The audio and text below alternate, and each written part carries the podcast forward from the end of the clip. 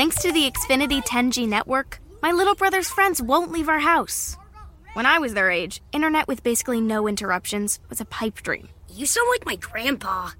Restrictions apply. Not available in all areas. Esto es Subterfuge Radio.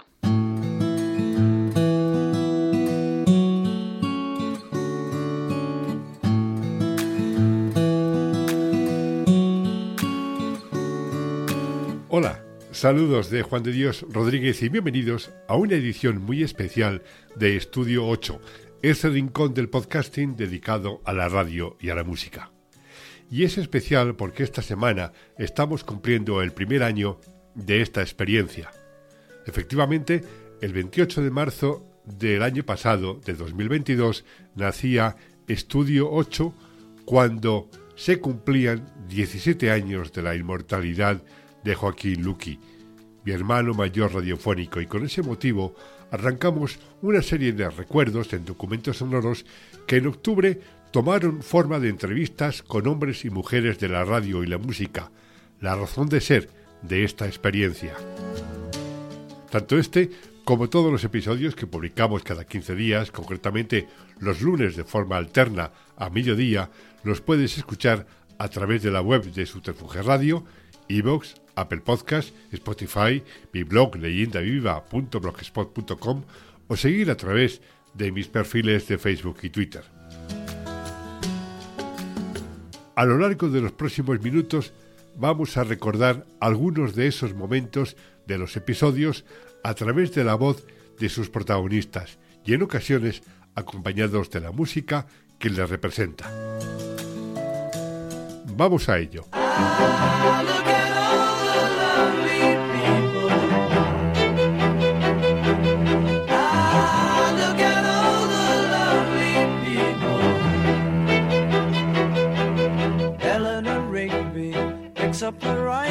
Church where a wedding has been. Lives in a dream, waits at the window, wearing the face that she keeps in a jar by the door. Who is it for? All the lonely people. Where do they all come from? All the lonely people. Where do they all belong?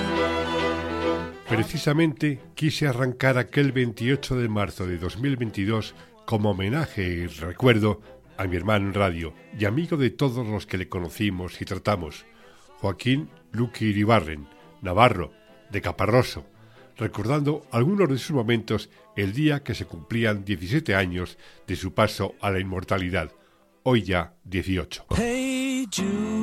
Cuando yo empecé a hacer radio en Pamplona, en aquella segunda mitad de los años. Hola, hola, hola, querido Tony. Noticias estupendas, el momento de la música. Nevermind, poco a poco, poco a poco, poco a poco, y al final, wow, fue un bombazo mundial. Esa fue la primera vez. Luego en España, las Curiosamente es un reflejo de cómo la sociedad española y la música ha cambiado, porque queréis pensar, queréis creer España entra al 2. Felicidades, 3, 2 o 1 para George Michael. Una de las mayores alegrías profesionales de mi vida fue celebrar aquel 7 de julio San Fermín, Navarro, de Caparroso, soy. La foto con Mick Jagger y Keith Richards dándome un gran abrazo y la entrevista exclusiva en que nos contó morritos como estrella de rock and roll y luego encantador y haciéndose fotos y haciendo saludos y diciendo hola soy JL FM amigo Mick Jagger hizo una mezcla. Me negué a decir Beatles o Rolling Stones yo siempre fui Beatles y Rolling Stones. Primero porque los dos me parecían los dos grupos mejores. Y sintiéndonos y compartiéndolo como si fuera la primera vez.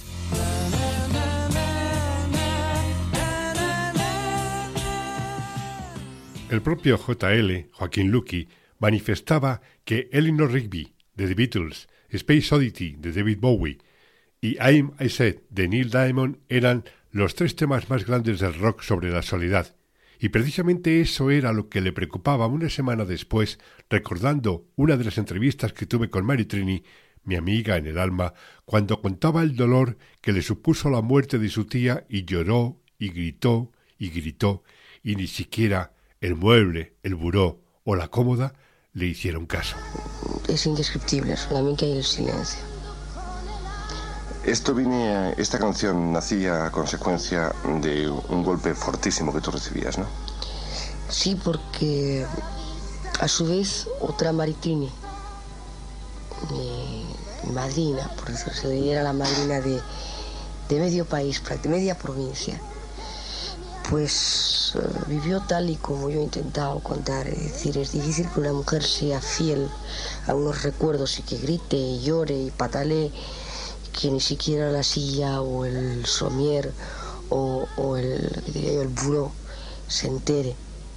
Llueve, duele y llueve. Y cuando eso tiene que pasar al pentagrama, ¿qué pasa? Pasa de todo. Porque describir algo, un sentimiento así, no solamente a nivel texto, sino a nivel musical, es. Creo que es un esfuerzo terrorífico que no volvería a repetir, francamente.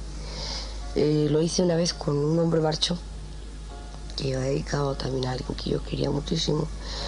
Y alguna que otra vez en una canción de amor donde realmente amaba muy intensamente, pero creo que, que no compensa porque realmente duele, duele muchísimo y además uno se pierde, se pierde en un infinito incontable, en un infinito de números, en un infinito... Durante largo tiempo, Juan se olvidó del mundo de donde había venido, ese lugar donde la bandada vivía con los ojos bien cerrados al gozo de volar empleando sus alas como medios para encontrar y luchar por la comida.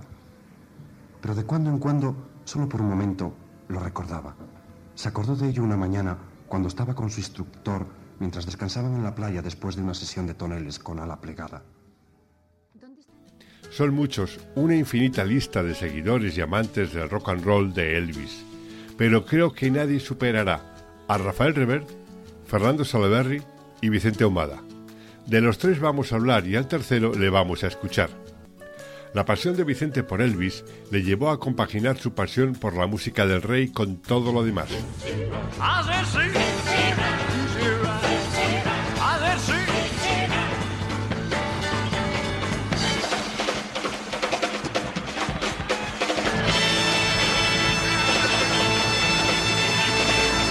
Buenas noches. Hoy es 16 de agosto y se cumplen 27 años de la muerte de Elvis y 11 del inicio de nuestra cita aquí en Cadena 100 con el rey. Yo recuerdo, y desde entonces tengo un verdadero cariño por Rocío Jurado. Bueno, recuerdo que nos conocemos hace muy poquito tiempo, pero que fue intenso ese conocimiento eh, hace como año y medio, con el álbum Señora, cerca de dos años una noche inmensa que compartimos con los oyentes desde las 2 de la madrugada hasta las 5 y media aproximadamente, charlando de cosas, yo qué sé, la cantidad de cosas que se puede hacer durante tres horas. Y fue precioso, fue lindo, fue un programa que recuerdo entrañable porque mm, hablamos de ese montón de cosas que tú dices, pero de ese montón de cosas que eran importantes en ese momento y además, hablar de ello. Con el corazón en la mano y todo muy sincero. No quería que los podcasts parecieran un obituario, pero casi sin pretenderlo se convirtieron en homenajes también a Carlos Llamas en su etapa de becario, Cecilia, Elvis y Rocío Jurado.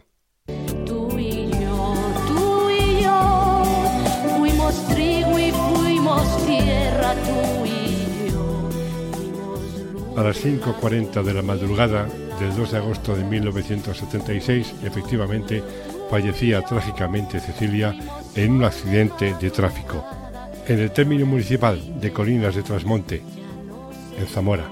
Procedía de Vigo, donde había realizado un concierto, entonces se llamaban galas, en la sala New Olympia. Y así se veía a ella y a la mujer no sé si lo represento y yo siempre me considero una persona muy normal, entonces creo que los problemas que puedo tener yo los tienen todas toda la gente joven, aunque yo no soy tan joven. Tras los años de los 40 y superventas LPs pasé a la programación nocturna y de ahí di un salto a la creación de Ser Guadalajara, queriendo recordar el paso de algunos artistas que visitaron la emisora nacida en 1982 como Miguel Bosé, Víctor Manuel, Miguel Gallardo, Ana Belén y el productor Oscar Gómez hacer una canción lo primero que busco es una atmósfera, son colores y son paisajes. Es una manera muy geográfica de hacer las canciones y eh, automáticamente después suelo meter a los, a los personajes. ¿no? Entonces, ¿dónde quiero que pase esta, esta, esta canción? ¿Quiero que pase en el cosmos o quiero que pase en este caso en, en, en, Siberia? ¿Y por qué Siberia? ¿Y en qué momento de Siberia? ¿Y cuál es la luz? ¿Y cuáles son los personajes? Efectivamente. Sí, es una manera muy, muy geográfica, muy histórica de componer. En este caso, fiesta siberiana, ¿no? Eh, Sevilla pasa exactamente lo mismo. En el momento que visualizo una, una canción, soy es capaz de escribir la letra. Si no, soy Suena depresivo el disco del lanzador de cuchillos, ¿no, Víctor? El disco, sí, es un, es un disco duro. Vamos. Es un disco duro. Es curioso porque ha habido gente que me ha dicho, es que es, es un poco depresivo. Digo, bueno, es que la vida, yo creo que me quedo corto, ¿no? Dice, bueno, pues como la vida es así, hay que hacer cosas alegres. Digo, bueno, pero para eso ya está George Dan, ¿no? Yo creo que hay gente que, que se dedica un poco a reflejar lo que ve alrededor, ¿no? Yo no creo que sea más o menos duro que los últimos. Quizá lo que tiene es que es más intimista por tanto refleja una parte de mi personalidad y esa parte de esa personalidad tiene de todo, tiene momentos eufóricos que lo refleja a través del amor, a través de, de abrirme hacia los demás y otros momentos absolutamente depresivos. Es un disco muy de ciudad, por otro lado este, ¿no? Y en una ciudad grande quizás se nota más que en las pequeñas, tú tienes que encontrar el refugio, tienes que encontrar el nido, encontrar el sitio donde tú te encuentras protegido, cómodo, ¿no? Para mí ese sitio es la familia, ¿no? Hay para otra gente pues que son sitios diferentes. Hubo un músico en este país que deslumbró con su primera obra de tal forma que su compañía discográfica decidió que llevara el sello de élite de la marca, reservada únicamente a gente como Pink Floyd. Es más, aquel LP titulado Autorretrato se publicó en sonido cuadrafónico, una auténtica novedad y revolución técnica para la época. El álbum arrancaba con un tema titulado Partirás, una canción concepto en la que un sueño tomaba forma musical con todo tipo de arreglos e instrumentación. Corría el año de 1975. Las flores no tienen precio, ni hay autobuses al sol y no me asusta el desprecio de una niña de charol. Y si no me entiende nadie, ni me quieres de verdad, me casaré con el aire y moriré en soledad. Y si no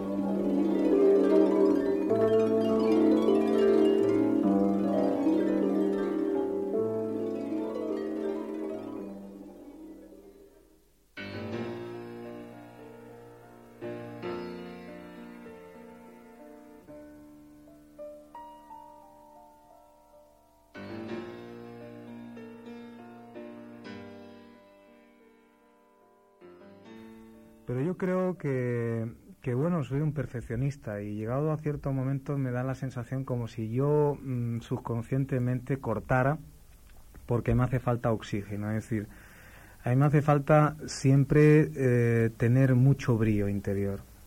Y posiblemente llegado a un punto en el que ya he hecho un círculo vicioso y, vuelvo, y, noto que vuelvo al principio, pues subconscientemente corto para coger nuevas vivencias, para coger nuevas, para prepararme mejor, para poder entrar al siguiente, a la siguiente escala, ¿no?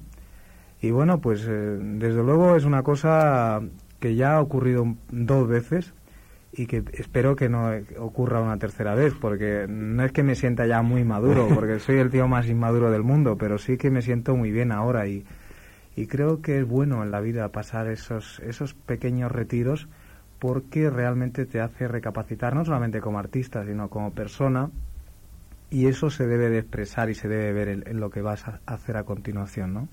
Soy una persona que me he dado cuenta de una cosa a lo largo de errores, porque los errores te hacen aprender. Y es que cuando más disfruto es cuando estoy luchando por algo. Es decir, cuando me llevan la contraria, entonces cuando yo me pongo las pilas y digo, bueno, te vas a enterar, ¿no? entonces, bueno, pues estoy en esa en ese momento mm, realmente bueno, ¿sabes? Es decir, muy, mm, te diría con la experiencia de los primeros pasos y tal, pero, pero con esa lucha del Miguel Gallardo del autorretrato, por decirte de alguna forma, pero además con una idea un poco picasiana, es decir, Picasso empezó a hacer dibujos. Mira, eh, es un hombre que yo no conozco eh, personalmente, claro, no, no le conozco. He hablado por teléfono con él, pues cuando ya le llamamos para pedirle permiso y para explicarle que queríamos grabar su canción. Eh, León es un nombre argentino que yo conocí eh, el año pasado en marzo cuando fuimos a cantar a Chile y luego de vuelta estuvimos en Argentina y en y en Brasil. Entonces, al pasar por Argentina, eh, siempre que vamos a un país eh, eh, en, el que desgraciadamente no, no conoces muy bien la música, sobre todo la música nueva que está haciendo gente un poco que está en tu onda, ¿no? Y siempre pues compramos montones de cassettes, de discos, ¿no? Para ver por dónde va la historia y qué cosas hacen y, bueno, y compramos un cassette donde esta canción estaba cantada en directo, era una grabación en directo cantada ante pues, 60.000 personas y la gente cantándola al mismo tiempo, con él, cantando, con, ah, tocándola la guitarra sin más acompañamiento ni más nada, ¿no? Tipo Bob Dylan, así, muy, hmm. muy solo. Y, me impactó mucho la canción y dije, bueno, pues la quiero grabar, la quiero como... la incluí, es decir, ya, ya la aparté para... Oscar Gómez ha sido y es productor, por ejemplo, ha sido de Miguel Bosé, ha sido de Ana Belén, es de Mocedades, ha sido de Elsa Baeza. Es un hombre del Caribe porque, mm, aunque está afincado aquí, tiene nacionalidad española, me parece. Desde hace 23 Desde hace 23 años siempre, siempre tiene relaciones. Por ejemplo, hizo la misa campesina nicaragüense, produjo a Carlos Miguel Godoy los de Parcahuina. Creo que también hiciste lo de Miguel Bosé y Ana Belén, aquello del tren. No, pero sí hice el álbum de Miguel donde, ya que te refieres al Caribe, el álbum de Miguel Bosé donde estaba Don Diablo, que fue un éxito muy grande y que era una canción de pura inspiración caribeña, efectivamente. Eh, como dices, yo nací en el Caribe, José Martí. nací en La Habana, en Cuba concretamente, eh, vine a España teniendo unos 12 años y desde entonces pues eh, vivo en España.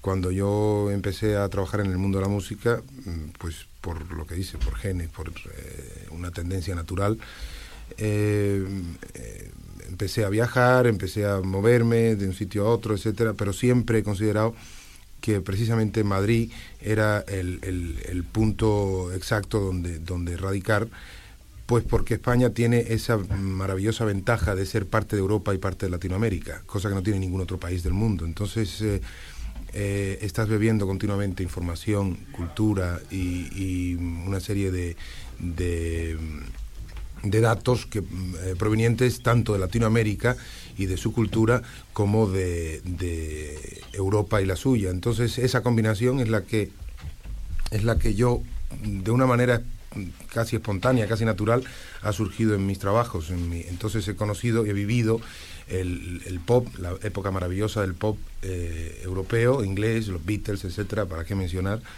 y al mismo tiempo pues he conservado mi raíz latinoamericana, ese digamos swing. Desde siempre, a pesar de, estar viviendo en España, pues hemos conservado el gusto por, el bolero, por la salsa, por la música tropical, de alguna manera. Yo tengo una, una um, satisfacción íntima muy, muy importante en mi carrera, al margen de los discos que hayan sido éxito o hayan sido fracaso. Y es que yo conservo una relación extraordinaria. Para mí siempre ha sido una constante agradecer a los pioneros de la radio y la música su creatividad, pasión y entrega por el medio.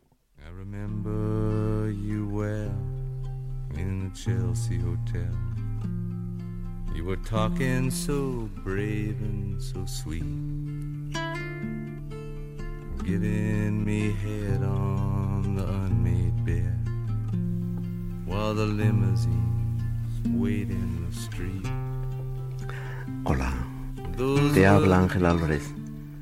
Comienza la cuarta y última edición mm, dedicada a Janis Joplin. Un 4 de octubre del 70 la perdimos para siempre. Se fue en la soledad de un hotel californiano cuando acababa de grabar su álbum póstumo Perla.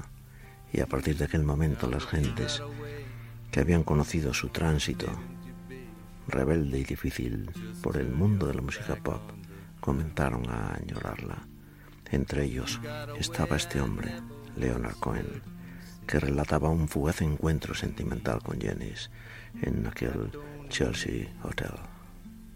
Desde vuelo 605 te habla Ángel Álvarez. La canción más dulce, la que llega al alma y la que llena de alegría, llegará hasta vuestros corazones, la llevará discomanía. Soñé que era muy niño, que estaba en la cocina, escuchando los cuentos de la vieja Paulina. Qué lindo sería volver a escuchar las poesías de niños acurrucados cerca del brasero, junto a la cocina a leña, mientras afuera diluviaba y en la sartén mmm, las sopaipillas se doraban con la promesa de un delicioso festín. Recuerdos de una lejana vida en el campo que se vuelven más cercanos mientras se oye repiquetear en el tejado. Es la lluvia que cae. Recuerdo perfectamente, estaba al mando de aquello el señor Moret. Claro, no había aparatos de radio con FM. Partiendo de la base de que no había nadie que te oyera, pues bueno, daba igual lo que pusieras. Yo calculo que había unas 8 o 10 horas, más o menos, de emisión, pero todo eh, de orquesta. Hasta que un día, pues el señor Moret me pidió por un pasillo y me, eso, te dice, oye, chaval, ven aquí, que quiero que me hagas un programa para los melenudos estos, ¿sabes? Que les gusta estas músicas raras que os gustan a vosotros. Pues bueno, pues yo me fui a una mesa, me puse a teclear en la máquina de escribir, traduje como pude del americano, del inglés, el top 40, como 40 principales y hice la lista que me pareció, claro, la que me gustaba a mí, los discos que a mí me gustaban.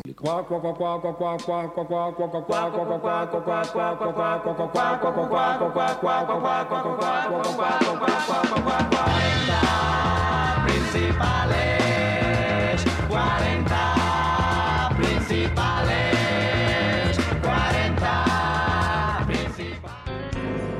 Asia, when all my dying dancing is through, I run to you.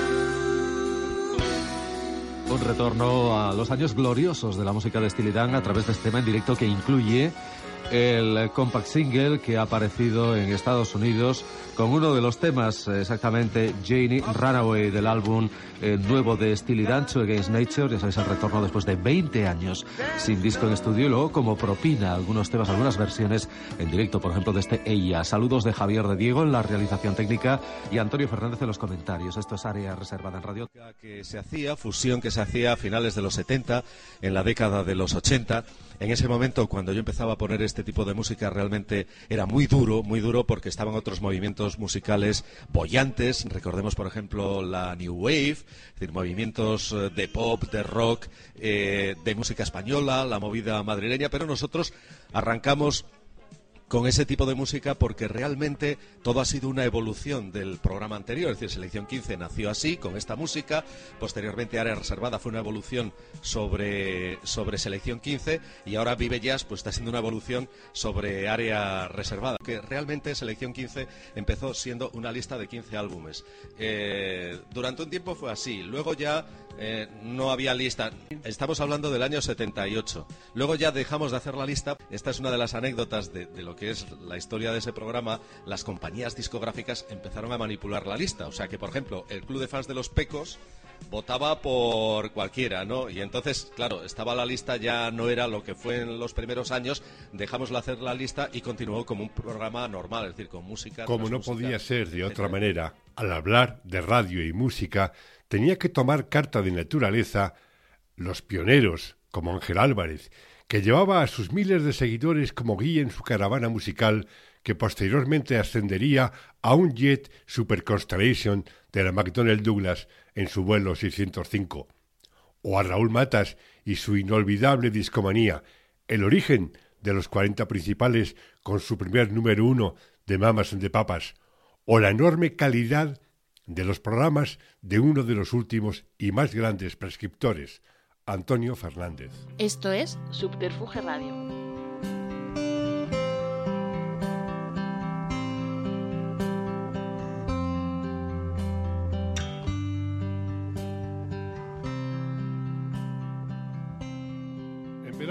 nos tomamos un descanso para dar un cambio a los podcasts. En la nueva temporada de otoño pretendía que esos recuerdos, momentos presentes o líneas de futuro en el medio fueran entrevistas o conversaciones con protagonistas del medio desde la antena o la gestión. Pero eso no impidió realizar un par de entregas extras. El anuncio de una nueva gira de conciertos de Michael Bublé por Europa en invierno me animó a recordar su significado en lo personal, como sucedió con la invitación de un antiguo compañero en los 40, Juan Navarro, para que compartiera con él en su programa Expreso de Medianoche que emite a través de la Universidad Miguel Hernández de Alicante el regreso de Neil Diamond en Nueva York para compartir con sus paisanos neoyorquinos una semana de agosto de 2008 en el celebrado Hot Dogs Night, New York City. Esto es Subterfuge Radio. El inicio de la temporada en otoño se produjo recordando a dos de los profesionales que más han hecho por la radio en nuestro país, Carlos Llamas y Mariano de la Banda. El periodismo y el radiofonismo entendidos como una sola expresión del quehacer y construir el mensaje en la radio. Pero además nos embarcábamos en las entrevistas y para ello nos estrenábamos con Chema Purón, el amigo de tantos años y tantos recuerdos.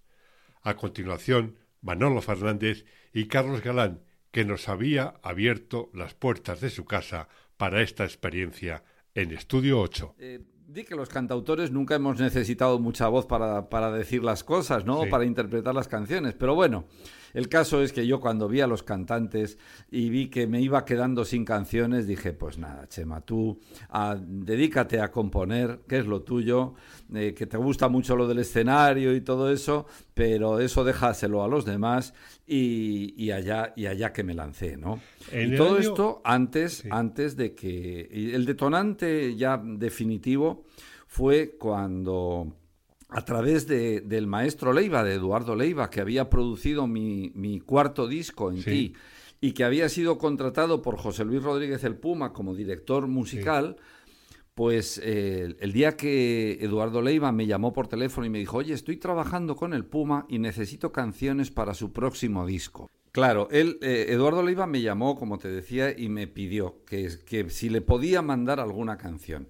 Claro, lógicamente eh, hay que darse cuenta que en aquellos momentos, pues, pues eh, el Puma era el número uno absoluto en todos los países de Latinoamérica. Estaba absolutamente arrasando, ¿no? Con todo. Eh, agárrense de las manos, que es uno de los mayores, por no decir el mayor éxito que yo le he escrito al Puma. Se me ocurrió cuando yo vi un concierto suyo en un estadio y yo vi hacía 50.000 personas enfervorecidas con, con la fuerza de, de, este artista y entonces dije, oye, estas 50.000 personas agarrándose de las manos todas a la vez, eh, porque un artista le dice, por favor, agarraros de la mano y agarraros conmigo, que juntos vamos a generar tanta fuerza que no va a haber quien nos pare. Yo vi esa imagen y escribí la, la, la, la, frase, agárrense de las manos unos a otros conmigo. Agárrense de conmigo.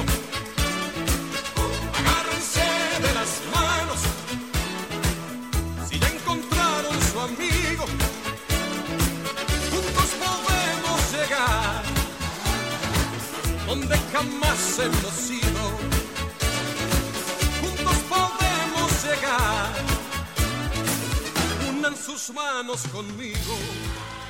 La enorme suerte es que gracias a cumplir años eres testigo directo o indirecto de un eh, montón de cosas que ocurren en tu propia vida, que es larga, y por otra parte en la vida musical, en la historia de la música. Si yo no tuviera la edad que tengo, eh, habría muchísimas cuestiones que me hubiera perdido y no me hubiera gustado absolutamente nada. Todo empieza en casa, creo que lo he contado en más de una ocasión, la cocina de mi casa es el lugar mágico yo, eh, vamos, mis padres vivían en casa de mis abuelos paternos, en la calle Carlos Arniches, y yo nací allí un 4 de agosto que hacía un calor monumental. Mi madre lo recordaba mucho. Y curiosamente fue una fecha, el 4 de agosto, que era el mismo día en que nació mi padre también. Qué curioso. Y yo siendo primogénito, imagínate la ah. alegría que le dimos. Por eso eh, tomé también, o me hicieron tomar el nombre de mi padre que he pretendido llevar de la mejor manera posible. Y en aquella cocina de tu casa con tu madre, que eso sí me lo sé porque eh, lo has contado en una que otra ocasión, la radio es el aparato, el símbolo, la imagen clara de lo que eso transmite. Pero antes de entretenernos, o en lugar de entretenernos en los años aquellos del chaval, el crío, el colegio, no sé qué, yo quiero llegar rápido ya a la tensión musical y cuándo se produce ese momento en el que Manolo Fernández es imbuido por la música en aquel final de los 50, comienzo de los 60.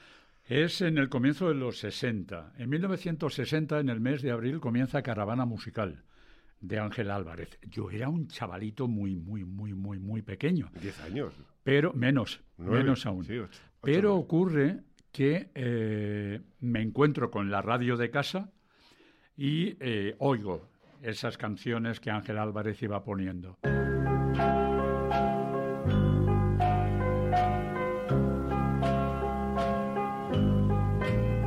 Put your sweet lips a little closer to the phone. Let's pretend that we're together all alone. I'll tell the man to turn the jukebox way down low. And you can tell your friend there with you, he'll have to go.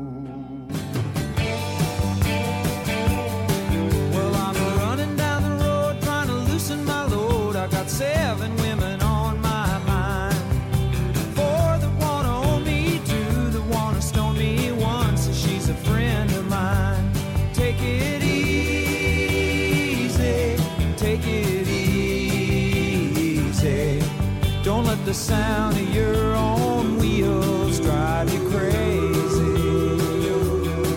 Lighten up while you still can. Don't even try to understand. Just find a place to make your stand. Take it easy. Carlos Galán estudió Historia del Arte en la Universidad Complutense, es el CEO y fundador de Subterfuge Records, posiblemente la compañía discográfica independiente más importante de los últimos 30 años, que arrancó como un fanzine en junio de 1989. Por su catálogo han pasado nombres como Dover, Fangoria, Marlango, Negua Villín, Niña Polaca, Los Ronaldos, Lara Love You. Además ha producido documentales, editado libros y cómics, es precursor y dinamizador de la estrategia 360 grados como vía de adaptación de la nueva era por parte de la industria de la música. Su última aventura de éxito es la plataforma de podcasting Subterfuge Radio, que se ha convertido en un referente del formato y él mismo presenta y dirige simpatía por la industria musical. Y de todo ello vamos a hablar en este tiempo de podcast Radio Música con Carlos. Buenos días. Buenas tardes, buenas noches, Carlos, y muchas gracias por adoptar este modesto rincón del podcast que es Estudio 8 en tu casa. Nada, un placer estar contigo como siempre, o sea que nada, buenos días, buenas tardes, buenas noches. bueno, pues antes de empezar con la conversación quiero situar al oyente cómo es el sitio en el que estamos. Cuando entras en la sede de Subterfuge lo haces en un mundo de imaginación y mitomanía. No hay rincón o pared con el que no te identifiques porque en cualquier momento vas a encontrar una imagen de un artista, un creativo, un diseñador, un personaje real o de cómic, Da igual la categoría del arte porque vas a encontrar un referente. Carlos Galán Suceo es un hombre inquieto, multifacético, hiperactivo, pero al entrar en subterfuge reina el silencio. No hay una voz más alta que la otra. Hay calma, tranquilidad, casi un ambiente de zen entre el personal. Eso me da la impresión a mí. ¿Cómo se consigue? Bueno, intentó que, que, cunda la armonía, pero bueno, quizás ha coincidido que cuando has venido era momento estar. Intentamos no, no, no elevar la voz más de, lo necesario y bueno, cada uno con sus pensamientos y bueno, pues sonando música, que es lo importante al final y bueno, y, sobre todo también yo creo que el diálogo, ¿no? Entre los compañeros, que es la manera de construir. El estudio Alfonso Esteban yo creo que tiene 20 metros cuadrados. Sin, soy muy malo para eso, sí, pero sí, puede ser 15 puede 20 metros. 15 20 metros cuadrados. Eh, mantiene la imagen del resto de las instalaciones, de todo tipo de cartelería, imágenes de artistas, cantantes, grupos, intérpretes, todo bajo la imagen de un músico que da nombre al estudio, un enorme músico y creador al que homenajeáis bautizando el estudio, Alfonso Santisteban. Explícanos Ahora hablaremos de la iconografía, pero háblanos por qué esa devoción por Alfonso. Pues mira, Alfonso Santiesteban, eh, bueno, yo a finales de los 90 eh, empecé una colección que se llamaba Música para un guateque sideral, donde quería recoger, recopilar, bueno, sí, pues eso, de alguna manera reivindicar a, la música, sobre todo instrumental de los años 60, esas bandas sonoras, lo que llamaban en ese momento lounge, easy listening, pues lo que era Waldo Los Ríos, Augusto Alguero, eh, los hermanos García Segura, pues, pues Adolfo Weitzman y Alfonso Santisteban, por supuesto. ¿no? Entonces, bueno, pues investigando y tal, conseguí, hablé con un amigo que me dijo, bueno, pues que, que Alfonso Santisteban no estaba pasando un buen momento y que había, que había cedido todo su legado a, a la SGAE. Entonces me fui a la SGAE pues a preguntar por él, eh, no sabía nada y al final, bueno, pues como al rato dijeron, ah, sí, sí, pero yo creo que ya sabemos dónde está su legado y tal. Y resulta que estaba su legado, un tío que llevaba ya 30, 40 años haciendo música que había dado momentos de gloria, sobre todo al cine español, eh, pues, todo su legado estaba en una caja de cartón debajo de una mesa, ¿no? Y me dio muchísima pena. Entonces le intenté localizar, lo conseguí, al final le llamé y bueno, pues quedamos un día. Eh, de, esa primera relación, ese conato profesional, surgió una amistad eh, reedité sus discos, eh, bueno, algunos de sus discos en ese momento, me hice muy amigo de él, me hice muy amigo de su familia, de sus hijas, y, bueno, pues hasta el día de hoy, que bueno, también de alguna manera me, he erigido un poco como, como el custodio de su legado, entonces, bueno, pues trabajamos un archivo musical para, bueno, pues lo licenciamos para, para, ahora mismo acabamos de licenciar para una película italiana.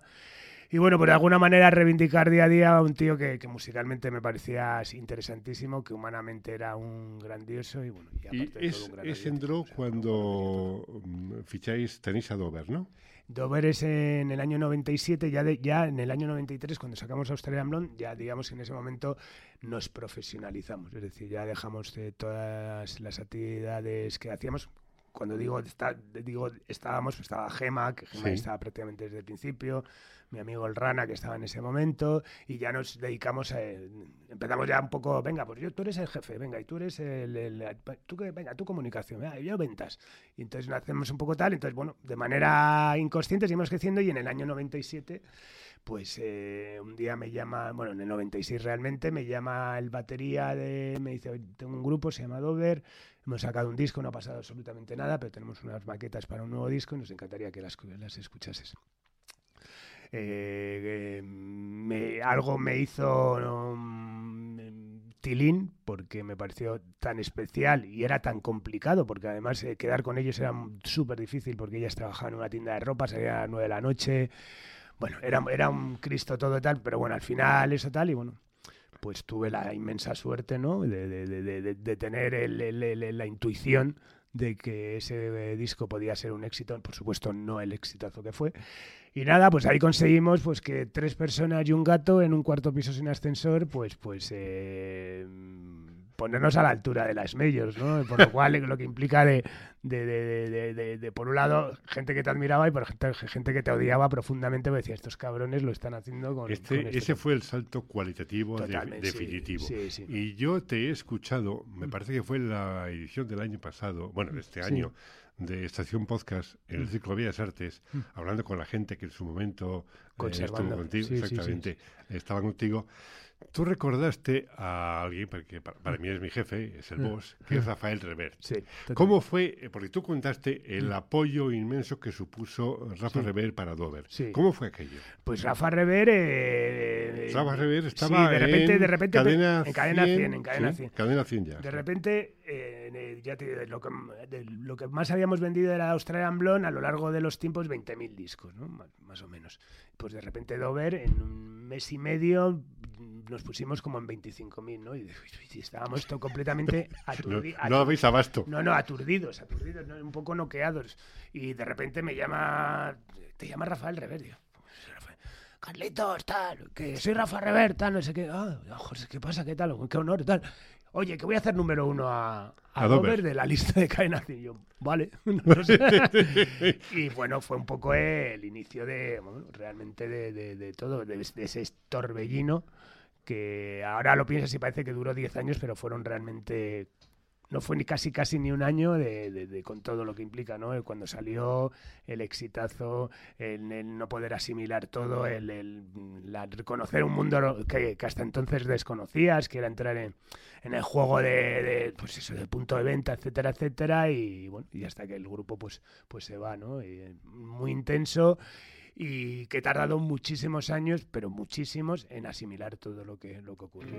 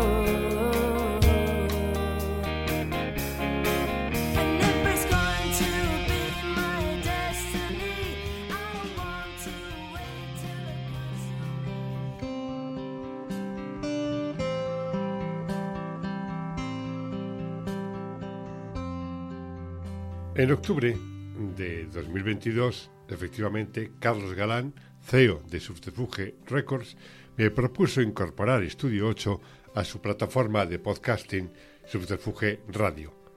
Galán es un hombre multitarea, multifunción, interesado en todo lo que la investigación en los medios, tecnologías y futuro se va produciendo desde la inteligencia artificial y el metaverso, pero sin olvidar las raíces de la música, el cine y su historia, como lo demuestra en su podcast Simpatía por la Industria Musical, con el que se va construyendo una auténtica enciclopedia del negocio de la música y la cultura hispanohablante.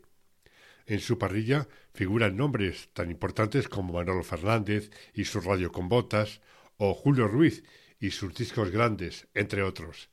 Para mí fue un honor y un reto, después de tanto tiempo y con un podcast casero, pasar a formar parte de la familia de Subterfuge Radio, trasladando el modesto Estudio 8 al Alfonso Santisteban de la calle Almirante de Madrid. Esto es Subterfuge Radio. Saludos Juan, el placer es mío, por supuesto. Estoy encantado de estar contigo aquí en tu programa y a tu disposición para darle el on a mi memoria. Muchas gracias por, por, hacer ese on a tu memoria. Miguel, ¿qué pasaba por la mente de aquel niño de Valdemoro que nace en el año 36, 39? 36. 36. Nací justamente 12 días después de la sublevación. Sí, en el mes de julio. Bueno, un crío que nace en el año 36, que empieza a tener conciencia en el año 38, 39, 40, no sé qué. Pero, ¿qué pasa en la cabeza de ese crío de Valdemoro para que su vida vaya directamente a la radio? Bueno, eh, pasan muchas cosas. En primer lugar, yo creo que hay algo innato en las personas, los genes, eh, no sé si los genes, no sé si el subconsciente o el privilegio con el que la naturaleza te dota cuando vienes a este mundo. Pero hay algo, hay algo que me ha hecho pensar a mí mucho y es cuando eh, ingresé como párvulo en el parvulario de monjitas donde aprendí las primeras letras, era por tanto un bebé prácticamente, un niño. Eh, recuerdo que al principio me costó hacer amiguetes, pero eh, me recuerdo a mí mismo cómo a las pocas semanas todos los niños se congregaban en torno a mí porque tenía la mente tan calenturienta que me inventaba historias y cuentos que no estaban escritos y que, nadie conocía. Entonces, eh, yo recuerdo haber inventado historias eh, cuyo contenido ahora mismo ni tengo la menor idea de cuál era, pero sí recuerdo a mis amiguetes alrededor escuchándome embobados, ¿no? Luego, eso es algo innato que, que crece en ti. Y luego pasa el bachillerato, sucede el episodio familiar por el que eh, yo me veo sometido a la tiranía de un nombre que es el de mi padrino, que se llama Miguel, Miguel de los Santos, arquitecto notable, el hombre que, para que os hagáis una idea, construyó el edificio de la Telefónica de Gran Vía, por ejemplo, las facultades de Derecho y Filosofía y Letras del Paraninfo, de la Complutense, en fin, un hombre notable. Y yo que había sido un desastre en el bachillerato, que no aprobé un solo año las matemáticas ni el dibujo, eh, Juan de, pretendían que fuera arquitecto, que siguiera sus pasos. Y bueno, yo me negaba hasta que tuve que ceder a presentarme al ingreso, prepararme al ingreso, en cuyo examen eh, figuraba como presidente mi propio tío Miguel. Cuando terminó el examen oral que él presidía, se dirigió a mí y me dijo, le esperamos a usted de nuevo en septiembre porque aún no está suficientemente preparado, suficientemente preparado. Y yo me le quedé mirando y le dije, no me esperes, tío, porque no voy a venir. Y no volví nunca más. El disgusto en mi casa fue enorme, te puedes imaginar, y eh, ese día es cuando se produce la famosa o popular frase que mm, se me ha adjudicado y que es real, por la que mi padre me dice, pero bueno, ¿y qué piensas ser en esta vida? Y le dije, quiero ser periodista. Y a continuación apostilló. Pero, ¿y de qué vas a vivir?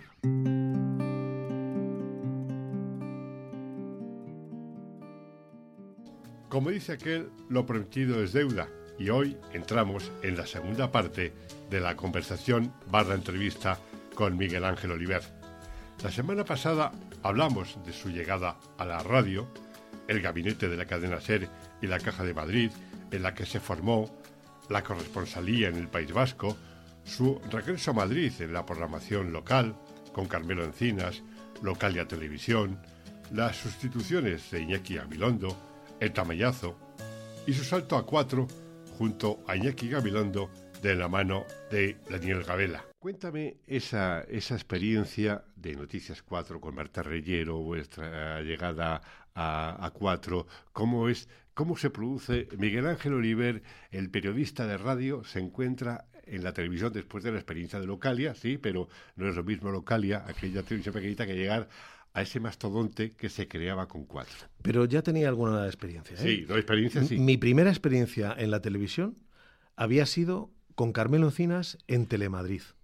Es verdad. Desde que me pongo a trabajar con él, formo parte de su equipo y él tenía un programa que era Madrid Siete Estrellas y luego otro que era En Pleno Madrid y yo comienzo a colaborar con él y a hacer mis pinitos en la, en la televisión.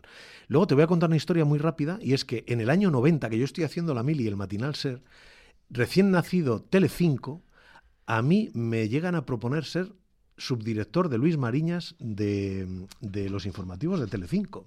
Pero un señor que se llamaba Valerio Lazarov, después de haber pasado todos los castings, haber cerrado un acuerdo lo, cuento aquí públicamente. Con Luis Mariñas, muy interesante en lo profesional y en lo económico, acaba de nacer esa televisión, que fíjate, junto a Antena 3, el desarrollo que luego ha tenido. Valerio Lazarov dijo, no quiero a alguien que peine canas. Y yo entonces no, peinaba, no peinaba ninguna, fíjate ahora todas las que tengo, ¿no? Y se frustró aquella idea. Es decir, yo había coqueteado con algunas aspiraciones en la televisión, había colaborado con Carmelo Encinas, había estado en Localia mm, presentando un programa, con lo cual los, los entresijos, la, en fin, el backstage de la tele yo ya me lo conocía. Y tenía mi, aspiración. Entonces me acuerdo que em, José María Izquierdo, que había sido eh, director de, de informativos de Canal Plus, subdirector del país, y entonces se ponía al frente de los informativos de cuatro, en ese verano me llamó y me dijo que me quería hacer un casting. El verano de 2005. Pero ahí lo dejamos, Miguel Ángel. Me gustaría que pudiéramos colaborar, pero todavía no está muy claro en qué.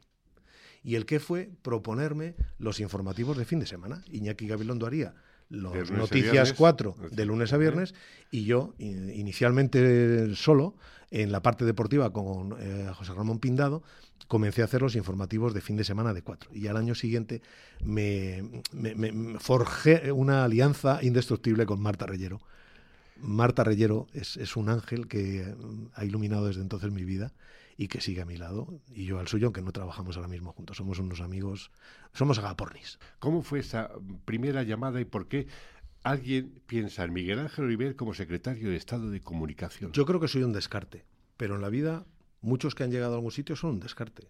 Lo digo con orgullo. La vida creo que es así, es azarosa. Y mm, eh, en junio del año 2018, mm, quiero pensar que fue el 6 de junio, yo estaba arreglando una persiana en mi casa. Porque trabajaba jueves, viernes, sábado y domingo. No, ya estaba dirigiendo el, Noticias 4 de lunes a viernes. De lunes a viernes, Y entonces llegaba un poquito más tarde y por la mañana estaba eh, arreglando una persiana y entonces recibí un mensaje de un tal Iván Redondo. Em, a quien yo había tenido como colaborador, analista del proceso, los procesos electorales de 2015-2016, eh, que cambiaron la política española y que me envió un mensaje al cabo de año y pico, no tenía noticias de él, diciéndome, hola Oli, soy Iván, tienes un minuto. Y dije, ¿y este por qué me llama? La verdad es que no estaba, ya sabíamos que estaba en marcha todo el proceso de, en fin, la moción de censura había triunfado y el presidente Sánchez ya era presidente Sánchez. Porque cuando una moción de censura triunfa, uno sale por una puerta y otro entra por el otro. Es así, de, dramático y de radical. Y entonces yo dije, ¿por qué me llama Iván? Yo no sabía que Iván era el asesor principal de, Pedro Sánchez. Hice una búsqueda y, antes de contestarle, sí, tengo un minuto, ya supe quién era Iván Redondo. A quien supe quién era Iván Redondo en ese momento. Es decir, que Iván Redondo era Moncloa, que me llamaba Moncloa. Entonces a mí Moncloa me llamó a través de Iván Redondo esa mañana en la que yo estaba arreglando una persiana. Cadena Cope, la radio de las estrellas. ¿No es un contrasentido hablar de la radio de las estrellas cuando es un medio coral? ¿Qué sería de las estrellas sin redactores, técnicos, departamentos de marketing, publicidad, recursos humanos? También lo digo, la estrella lo es porque tiene una personalidad que, atrapa y porque las empresas convierten también en estrella determinados personajes para atraer a la audiencia pero en realidad quienes sostienen eh, a la SER, a la COPE y tal, son esos personajes. Es el administrativo, el periodista, el eh, publicitario, en fin, eh, mm, quienes están con un trabajo serio y responsable sosteniendo la emisión cada día y las 24 horas. Pero eh, yo creo que, eh, pues eso, la ciudadanía eh, precisa nombres mm, que le vinculen con una determinada empresa y también personajes con, con una personalidad diferente que marquen una pauta. Y en este caso, fíjate, aunque todos los personajes que sostienen, en este caso a la COPE, son importantes, digo, eh, gente de, de, a pie lúcida y valiosa. yo sí doy importancia a eh, grandes comunicadores como Luis del Olmo, que es capaz de trasladar mm, eh, un cambio en la radio completamente, la transforma. Yo creo que hay mm, tres personajes que, mm, aman la radio aquí. José Luis Gago, Luis del Olmo, Carlos Herrera, bueno, cuatro, José María García, de, los, de, estos comunicadores que han pasado por COPE son los que de verdad la radio, a mi juicio, está por encima de todo y su vocación eh, supera emisoras. Eh, mm, forman parte de, de, la, historia, la historia de la radio. Sin ellos... No se puede escribir. efectivamente.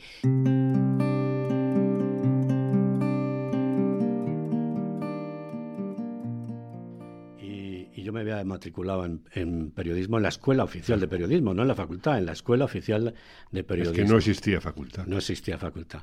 Y, fui a pedir trabajo a, Radio Madrid. No me digas. Sí, yo fui y dije a ese bedel, a ese conserje que tú has citado, le dije, quiero hablar con, con el director de informativos. Y dijo, aquí no hay director de informativos. Digo, ¿quién es el más? Dice, bueno, hay un redactor jefe que se llama Basilio Rogado. Dije, pues quiero hablar con Basilio Rogado. Salió Basilio, conocí a Basilio, otro histórico de, la radio, ¿no? Y me dijo, mira, aquí no hay nada que hacer, ¿sabes? Somos cinco, cuatro o cinco personas y nos bastamos. Pero, ¿te interesa escribir reportajes para la revista Ondas? Y dije, hombre, claro. Y entonces empecé a colaborar con la revista Ondas. Y es en ese momento cuando Luis Rodríguez Olivares va a conocer a Manolo Martín Ferrán. Exactamente. Basilio me encarga una entrevista a Manolo Martín Ferrán que iba a comenzar un programa que se iba a llamar Hora 25. Le hice una entrevista, recuerdo el titular de la entrevista, no el contenido, el titular. Manolo Martín Ferrán, 105 kilos de buena voluntad. Anda, qué bueno. Pesaba, me dijo, 105 kilos y tenía una voluntad tremenda por sacar adelante aquel programa que iba a marcar un, un antes y un después en la historia informativa de la radio, ¿no? Y a los pocos días, salió la entrevista, a los pocos días suena mi teléfono en mi casa, era Manolo, me dijo, oye, ¿te, ¿te, interesaría trabajar conmigo en este programa y tal? Y le dije, sí. Y me arregló una entrevista con Antonio Calderón. Antonio Calderón me recibió en su despacho de pie sin sentarse, tan riguroso, tan serio como, como era, me explicó de qué iba el trabajo, incluso lo que iba a ganar, y comprendí que aquello era una aventura que promocionaba don Antonio Calderón, nada menos. Normas, normas, leyes del franquismo dictadas ya en, plena guerra civil, en 1936, se prohibía la información a las emisoras privadas. Después de la guerra, la obligación era conectar con el parte, con los diarios hablados de Radio Nacional de España. Es decir, las emisoras privadas no podían dar información lo cual era imposible, era imposible. Desde que estás, estás dando la hora y diciendo buenos días, estás dando ya una información. Cuando presentas un disco y das datos sobre el cantante y la trayectoria musical y tal, estás dando información. Efectivamente. Eso es. Entonces, era muy difícil, la censura era cruel, era dura. Eh, Luis Rodríguez Olivares, dos momentos que yo quiero resaltar muy claramente. Uno es su relación de pareja con Juana Ginzo. Yo conocía a Juana Ginzo, su voz, por los trabajos que hacía en la radio. Yo estaba escribiendo en esa redacción pequeña de poca gente que tú has descrito perfectamente, estaba escribiendo los dos primeros guiones de dos reportajes que iban a ir en, en el primer programa de Hora 25. Yo estaba a la máquina y de pronto se abrió la puerta con violencia y entró pues un espectáculo. Entró Juana, que era una mujer de bandera, y además era la gran estrella de, junto con otra gente como Matilde Conesa, Matilde Vilariño y tal, ¿no? Pidiendo dinero. Yo esto lo, lo cuento y lo, lo adorno. Yo ya, ya, no sé si cuento la verdad o no, pero bueno, no importa porque el fondo es el, es el que yo quiero contar. Pidiendo dinero a la gente, ¿no? Y entonces Manolo, alguien dijo, ¿para qué quiere tanto dinero? Y dijo, pues para comprarme un cuadro. Bueno, cogió dinero, yo salí detrás de ella y en la sala pequeña de, visitas que había En la novena planta. En la novena planta había dos señoras muy bien puestas con una gran carpeta donde había litografías, había grabados de una asociación de pintores que las regalaba para eh, obtener fondos con destino a los presos políticos y a las familias. Presos políticos que el franquismo mantenía en la cárcel. ¿no? Bueno, ese fue el, primer impacto. A mí me, me, impactó su figura y me impactó su actitud política, digamos, en ese momento. ¿no? Dime, ¿qué tiras al agua? Un público desconsuelo y una secreta esperanza. Lágrimas que no son mías, recuerdos y madrugadas, remordimientos antiguos, palabras, muchas palabras que por dichas no conviene recordarlas. ¿Y tú? ¿Qué tiras al agua? Trabajos mal terminados. Canciones inacabadas. Miguel de los Santos, radiofonista, comentarista musical, documentalista, periodista, es el vivo ejemplo del comunicador todoterreno y eslabón de una cadena de la radio entre su pasado y su futuro. Siempre activo, ahora como escritor, no solo de su biografía personal, sino también como novelista. Miguel Ángel Oliver representa la radio y la televisión desde la SER y 4 y tentado por lo que él llamaba el lado oscuro del periodismo, quiso probar la experiencia dentro del gobierno en una época dura tras la moción de censura que llevó a Moncloa a Pedro Sánchez y una pandemia. Y Luis Rodríguez Olivares nos rescató la obra del maestro y pionero de la radio moderna, de don Antonio Calderón y su inabarcable amor por su Juana Ginzo, a la que hemos escuchado en uno de los temas grabados junto a Alberto Cortés. Esto es Subterfuge Radio. Pocos segundos antes de las 8 de la tarde del 27 de enero de 1999, estaba prevista una cuenta atrás de 10 segundos para que desde el Círculo de Bellas Artes, ante casi un millar de invitados que estábamos presentes, Tess Turner y Jesús Polanco pulsaran un botón que conectaba con Torre Picasso dando comienzo a las emisiones del primer canal de noticias realizado totalmente en España. Antonio San José, me recordaba en su momento cómo una hora antes se había caído todo el sistema informático. Todo, todo, sí. Bueno, o sea, yo sé que Textaner dijo, estamos en manos de Dios. Este, Lo diría porque Jesús de Polanco. Sí, digo, estamos en las manos de Dios.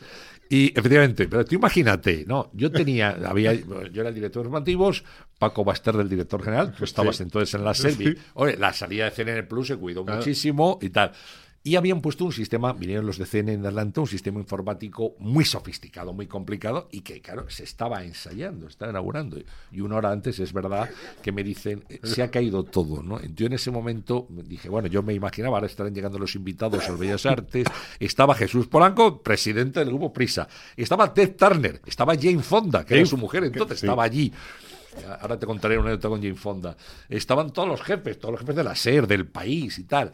dije, bueno, pues mi carrera profesional ha terminado en este momento, porque ahora cuando ya le den al botón y no salga nada, me pasarán por las armas. Después de varias semanas y meses de ensayos, de, preparar, Ya, bueno, ya los ensayos se caía el sistema, teníamos planes y tal. Bueno, milagrosamente, minutos antes, pero siempre Dios es bueno, ¿eh? Y protege a los periodistas cuando tienen problemas de este tipo. Milagrosamente, pues eh, unos minutos antes vuelve el sistema, de, oh, ya hemos conseguido levantarlo, ya tal. Y a las 8 en punto, Marta Fernández y Álvaro Moreno de la Santa, que eran los presentadores que tenía, y les había escrito yo un texto de eh, Buenas tardes, iniciamos las emisiones del primer canal eh, privado de noticias 24 horas privado de España, CNN Plus, tal, tal. Bueno, aquello salió. Entonces, yo recuerdo que cuando se aprieta el botón, sale la emisión al aire y vemos que funciona todo. Fíjate, yo no soy especialmente emotivo, me eché a llorar. Yo lloraba como una magdalena por, de la tensión que yo había sufrido ahí, o sea, fue como un parto, aquello, una cosa tremenda. Salió aquello, yo no pude estar en la fiesta, eh, que tú, tú sí disfrutaste, Sí, sí. eh, y, y luego hubo una cena eh, cerca del Palacio Real donde sí me invitaron, ya estuve allí con todo el mundo, y bueno, pues ya, oye, pasado, yo les conté, ellos no se habían enterado del mal rato que habíamos pasado en la, en la redacción y del peligro, en Torre Picasso, efectivamente, estábamos en los sótanos de Torre Picasso donde emitía Cena en el Plus. Y la anécdota de, de Jane Fonda es que María Eugenia Cimas, que era la directora de Relaciones Públicas de, de Sogecable, año 98, me dice, Antonio, unos días antes, tengo un problema. Pues cuéntame, María Eugenia, mira, que viene Jane Fonda. Sí, que Jane Fonda, en fin, en aquel momento... eh, era Bueno, una- siempre lo ha sido. Siempre lo ha sido, pero en aquel momento era, y era la mujer de Ted Turner, que, y me ha dicho que solo bebe zumo de arándanos. Y zumo de arándanos, hoy en día dices, pues qué tontería, va a cualquier supermercado. Pero en aquel momento es como si nos dicen que solo bebía algo que no conocíamos. En zumo arándanos. 1999 no había zumo de arándanos en la tienda de la esquina. No, eh, ¿dónde, ¿De dónde sacamos zumo de arándanos y tal? Bueno, pues al final, preguntando, indagando y tal, no sé, la trajeron de fuera y tal, y María Eugenia encima pudo eh, darle zumo de arándanos a Jane Fonda. Insisto, ahora en, en el supermercado del barrio lo tenemos todos, ¿no? Pero hay que retrotraerse mm, años atrás, donde aquello era bastante exótico, ¿no? O sea que, pero bueno, bien, se oye ellos bien, le, le gustó el- la fiesta, el, el zumo de arándanos, y luego me vino un día cara a cara Jane Fonda, cuando escribió su libro de memorias, y la tuve como entrevistada, y he de decir que fue encantadora y fue una entrevista memorable. O sea que así fue. Entre 2001 y 2010 presentas en ese canal en cara a cara, Sí. además de colaborar en la revista Interview y en el plural.com, con el Chopina y demás. Esa experiencia de esos eh, nueve años trágicamente eh, acabados de aquella manera en 2010, o sea, es otra...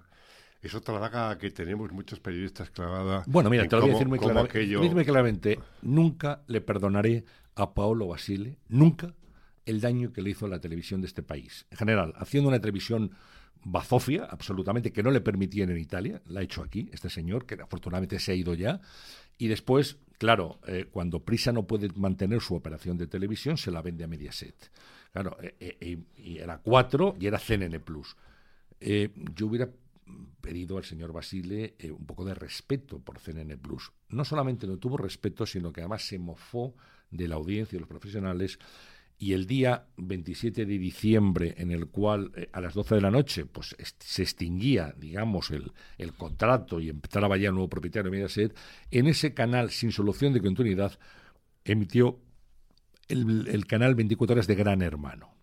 Le ofrecimos alternativas, ofrecer los 40 principales televisión, Televisión, entonces, sí. hacer algo un poco más neutro y decir, bueno, y luego y dentro de unos meses tú ya pones aquí lo que quieras. No, no, no, no. Que quede claro que yo he comprado esto, tiro el, tiro el canal de noticias, tiro CNN Plus, lo tiro y aquí meto un canal de 24 horas de Gran Hermano para ver todas las descelebraciones que había en, aquel, en, en aquella casa, ¿no?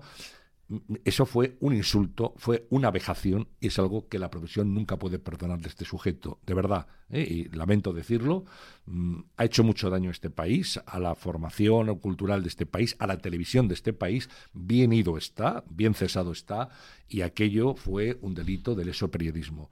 Eh, lo lamento, pero es así. Hola, hola, mejor, sí. Me- mejor. Pues gracias por estar aquí, eh, bienvenido. Y vamos a charlar partiendo de esto de, de, de tu libro. Digo del último libro porque efectivamente tú has escrito tres libros, que yo sepa. Pues sí, escribí uno del carrusel. Otro del larguero. Era historia de un año de carrusel, un diario. Sí. Luego escribí un libro de poemas. Sí, también, Debajo de la parra. sí, debajo de la parra. Y luego el libro este hasta Este. que se me acaben las palabras. La historia del libro es muy sencilla. Había dos partes. Hay dos partes en el libro bastante diferenciadas, yo creo que incluso en estilo. Hay una primera parte que escribí un día que me, me dio por escribir y digo, si algún día me muero inesperadamente, me gustaría que alguien supiese lo que me ha costado llegar a donde he llegado. Entonces lo escribí muy rápido y lo guardé. Entonces, pasado el tiempo, lo volví a leer y me pareció tan malo que, que dije, no, esto no lo publico. Y se lo di a Tere, a mi mujer, para que lo leyera. Tere lo leyó y dice, "Esto- estaba emocionada. Esto es muy bueno. Pero yo no la creí. Hice mal y lo seguí guardando. Y un día en una entrevista alguien me pregunta, oye, ¿por qué no escribes tus memorias. Digo, si las tengo escritas, pasa que son muy malas. Y eso lo oyó un tío en La Coruña, fíjate, lo que, es, lo que es la vida, ¿no? Sí. Cómo se juntan las cosas. Y me llama el tío de La Coruña, se pone en contacto conmigo y me dice, yo quiero ese manuscrito, quiero leerlo porque quien tiene que decidir se lo mandé. Y nada, pasaron tres días, ¿eh? O el tío se lo bebió. Porque a los tres días me llama emocionado y me dice, tengo en las manos un bestseller importante. Y yo empecé a temblar, digo, no me. Pero si es muy mal, y dice que no, que es muy bueno, que es muy bueno. Pero está incompleto, falta la segunda parte. Y ahí es cuando se me atravesó un poco escribir la segunda parte, que empezaba cuando llego a Madrid. Ese chico que estaba en Radio Centro, que hacía disco parada, eras tú. Era yo, sí.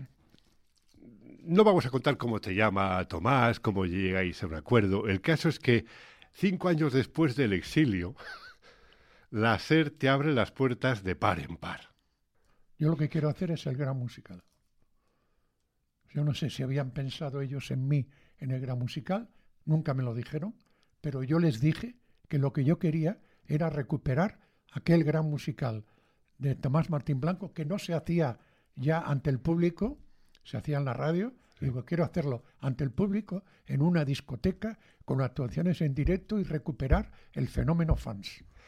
Lo dije con tal convicción que me dijo Tomás, Dios mío, qué alegría me acabas de dar. Pues lo vamos a hacer. Eh, ese tiempo de carrusel, el larguero, son 20 años aproximadamente. Sí, por ahí. eh, por ahí, eh, redondeando. 22. 22 años.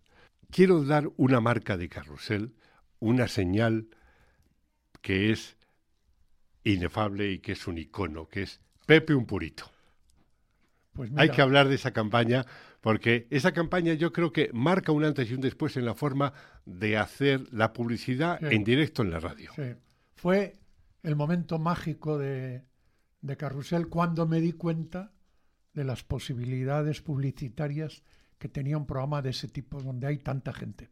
Con Paco y con Manolo Lama eh, formáis un trío que ya incluso la imagen de Carrusel Deportivo se transporta a todo el mundo, es la imagen de los tres, que es Paco, Pepe y Manolo. Bien, eso dura 22 años hasta que los egos, eh, la mala gestión de la clase directiva, los egos de unos y de otros produce una ruptura irreversible, irrevocable y definitiva.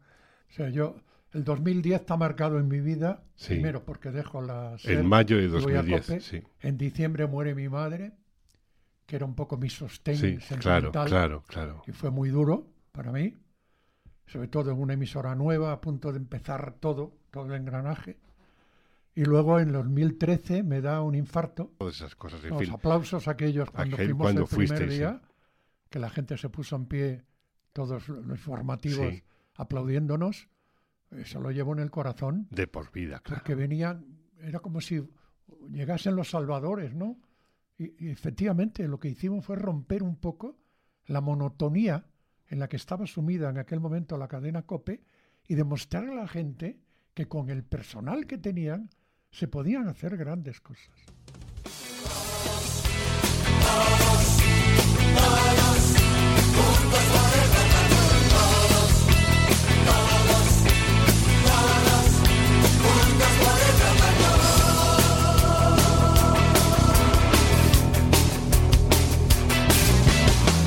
Todo empezó como una plaga. Había nacido el rock and roll. y cada uno con su historia. Sigue la música viviendo su canción. Ya no se mira el reloj. Hay que llenar el tiempo con luz y color. Y ahora estoy mucho mejor. Ella no me dice adiós, no, no.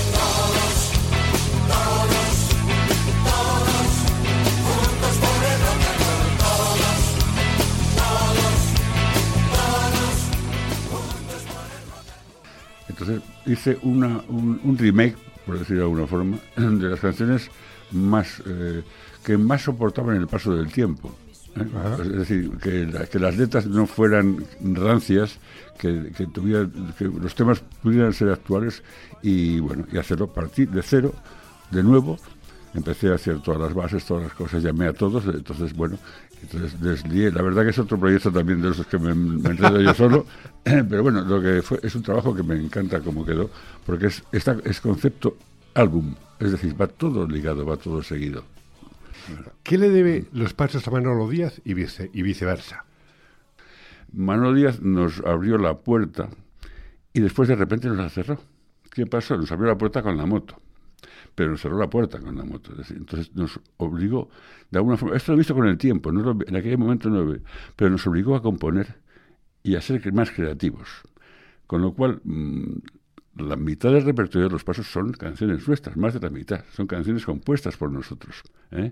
Y él nos dio más canciones, por supuesto. Después ya hubo una reconciliación, o sea, bueno, pero en el fondo ese, ese, ese desagravio, esa, esa zancadilla fue un empujón, ¿sabes?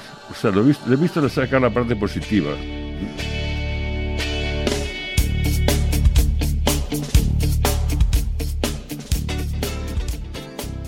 Tú no lo sabrás, pero eh, los pipiolos del que estábamos en los 40 del FM, en aquellos comienzos de los 70 de Radio Madrid, en el legendario Estudio 8, que es como denominamos a este, a este podcast, te llamábamos Fernando Chacas Presley.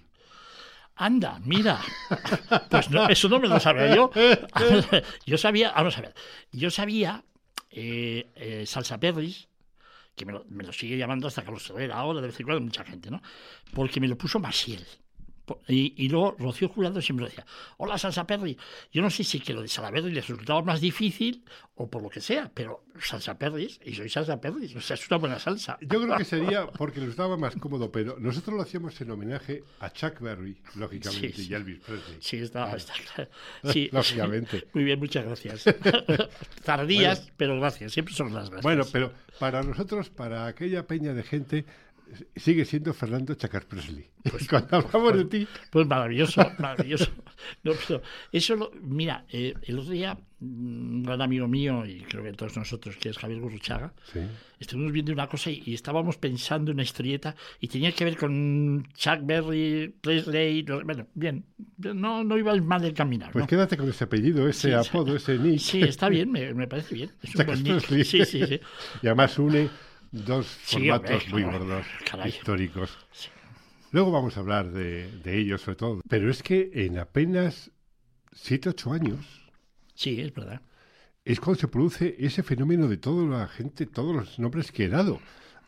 Lo Sí. de lo de Ve- Maritini, eh, lo de sí. Módulos, lo de Pini, Es lo de Rafael, lo de Karina, lo de Miguel Pues Ríos, lo de Los Ángeles, es- o sea, todo eso eh, eh, se produce a nivel nacional, al margen de la distribución internacional. Es una eh, mm, el equipo. Yo creo en los equipos. O sea, ninguno somos ni imprescindibles ni gracias a nosotros se hace todo. No. Ahí había, estaba Enrique Maticarea, como te digo, director artístico, y todo, pero bueno, ya te digo, estamos en un primer piso ahí de, de calle Cartagena, y cuando ya hicieron, vieron que aquello era un gran negocio, lo de los discos, porque claro, es que tenían Connie Francis en español, el Polanca, Polanca, lo que llegó a vender Polanca. Polanca. O sea, aquí era Frankie Avalon, eh, no sé qué. Entonces, empezaron a vender como locos. Y se la mantieron, ¿no? Pero entonces ya cuando fuimos a Torre Laguna, y ya montaron el estudio allí, montaron la fábrica también allí, montaron todo allí. Allí estaba Es que era un edificio impresionante. Impresionante. Bueno, no es alto, eran tres, No, cuatro pero- no, no, plantas, sí, pero, pero que- ancho, sí, larguísimo, sí, sí, profundo. estaba- era fantástico. Bueno, entonces ya allí ya era otra cosa. Ajá. Ese era el estudio primero de la FM de Radio Madrid, Sí. donde solo se programaba música clásica y grandes orquestas, como Mantovani, o Persifei, o Rekorev. Solo era, era- y era en ese estudio, con dos platitos que había y una, un, Una consola Sparta. un Revox para poner alguna cuña, que no había cuña realmente, pero bueno. Bueno, cinta- eh, la publicidad en cintas abiertas. Claro. Yo recuerdo que era, cuando llego había un magnetófono de ojo mágico Que no tenía la carcasa de protección. Claro, Estaba- claro, solamente ahí poníamos el vuelo 605. Ah, Es verdad, ahí se ponía, es verdad. ¿Qué pensaba ser Rafael Rever con 15 años y qué pasa por su cabeza cuando escucha el qué. Escucho What, que era un programa de radio intercontinental que se hacía los sábados a las 11 de la noche y que yo me levantaba de la cama con mi hermanito y nos íbamos al lado de la radio a escucharlo, porque mis padres se iban todos los sábados al cine y volvían a la una una cosa así. Entonces, de 12, de 11 a 12 escuchábamos los dos muy seriecitos el programa What, que hacía Ernesto Lacalle en la Inter y que era un programa todo de música americana. Y ahí es donde me entró a mí el come-come de, de la música y del rock and roll, gracias a este programa. Eh, ¿Qué emisoras, aparte de Boat en la Inter, una vez que ya conoces a Ángel Álvarez, pues solamente escuchabas a Ángel Álvarez, esta de Pensular, y lógicamente, bien. Eh, ¿Y qué locutores tú recuerdas eh, de haber seguido hasta que das el salto al que vamos a ir ahora mismo? Hombre, eh, escuché gente, a Raúl Matas, lo escuchaba de vez en cuando, eh, a Pepe Palau también. Esos eran los dos que más se escuchaban en aquella época, y a Tomás Martín Blanco. Me dice Tomás, oye chaval, ¿tú querrías venir por aquí a ayudarme a mí con la selección de hijos que yo hago en la hora 13 y tal y que cual? Y dije, hombre, si, si vienes, yo te regalaré algún. Digo, guau. Bueno, pues entonces, pues vengo. Me van a dar hijos, pues vengo. Tienes Porque, que claro, con Ángel Álvarez no te daba nada. Claro. Y este, pues ya está. Y así que empecé así a ayudarle a él y así empezamos en la gran musical y así pues fue todo para. En 1966, aquella fecha del 18 de, de julio, eh, que la legislación obliga a separar las programaciones de la onda media y la FM, eh, empieza la programación de los 40 principales. Me dijo, me dijo Moret, oye, haz esto, tal, háztelo rap- escribe ahora mismo el guion. Bueno, es que tengo que mandarlo a censura, así que escribe el guion. Entonces ya me senté en una máquina. Yo era el corresponsal de Billboard en España en ese momento. Entonces, claro, yo tenía aquí el American Top 40 y dije, pues voy a, voy a hacer una lista, pensé. Entonces, pues, una lista, ¿y cómo la llamo? American Top 40, Top 40, Top 40. ¿Cómo tradujo yo 40? Dije, bueno, pues mira, me tendría que escribir los 40 principales. Y, y digo, no me gustaba nada, pero digo, "Ah, ya lo cambiaré cualquier día esto. Y, y- me senté en la máquina y empecé, eh, los éxitos del mundo llegan a, la Radio Madrid FM y escribí una, una entradilla y los 40 títulos que me parecieron, empezando por Zumamos tanto papas, naturalmente. Monday,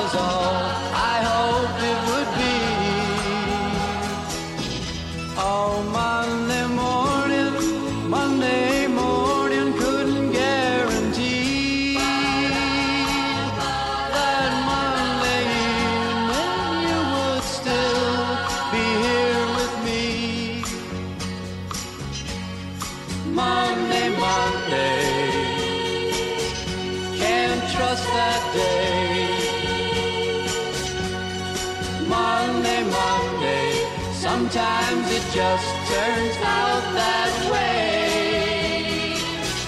Oh, Monday morning, you gave me no warning of what was to be. Oh, Monday, Monday, how Hasta aquí el resumen del primer año de Estudio 8. Tengo que agradecer, en primer lugar, a Carlos Galán la confianza depositada en este humilde rincón del audio, a Bernardo Fernández, que me ha servido de guía en estos primeros pasos del podcasting, y a todos y cada uno de los que han pasado por Estudio 8 por su cariño y disposición, y principalmente a ti, que a lo largo de este año te has ido incorporando para acompañarme en este viaje entre el recuerdo, presente y futuro con el reconocimiento y análisis sobre la radio, ese medio excitante e inigualable. Van 35 episodios de radio y música. Queda mucho por contar, escuchar y entrevistar, y seguiremos haciéndolo desde este estudio 8 cibernético en Subterfuge Radio, Evox, Apple Podcast, Spotify, mi blog leyendaviva.blogspot.com y mis perfiles de Facebook y Twitter. Gracias por estar ahí. La próxima entrega, desde el estudio 8, lo que sonaba hace 50 años, cuando, para quien te habla, empezó todo. Saludos cordiales de Juan de Dios Rodríguez. Nos oímos.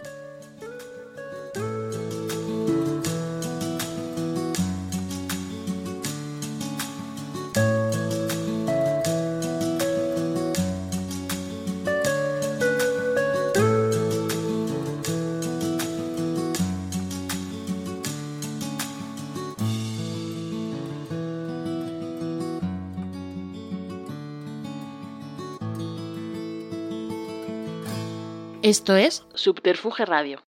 Curtain calling all unexpected seekers. The time is here for this year's Capital Fringe Festival, an annual celebration of theater and expression taking place July 12th to the 23rd in Georgetown. Whether you feel like belly laughing at lighthearted humor, grappling with life's toughest challenges, or toe tapping to the legends of bluegrass music, there's something for every audience member at this live, uncensored event. Come laugh cry, and make a scene with us. For more information or to book your tickets, visit georgetowndc.com forward slash fringe today.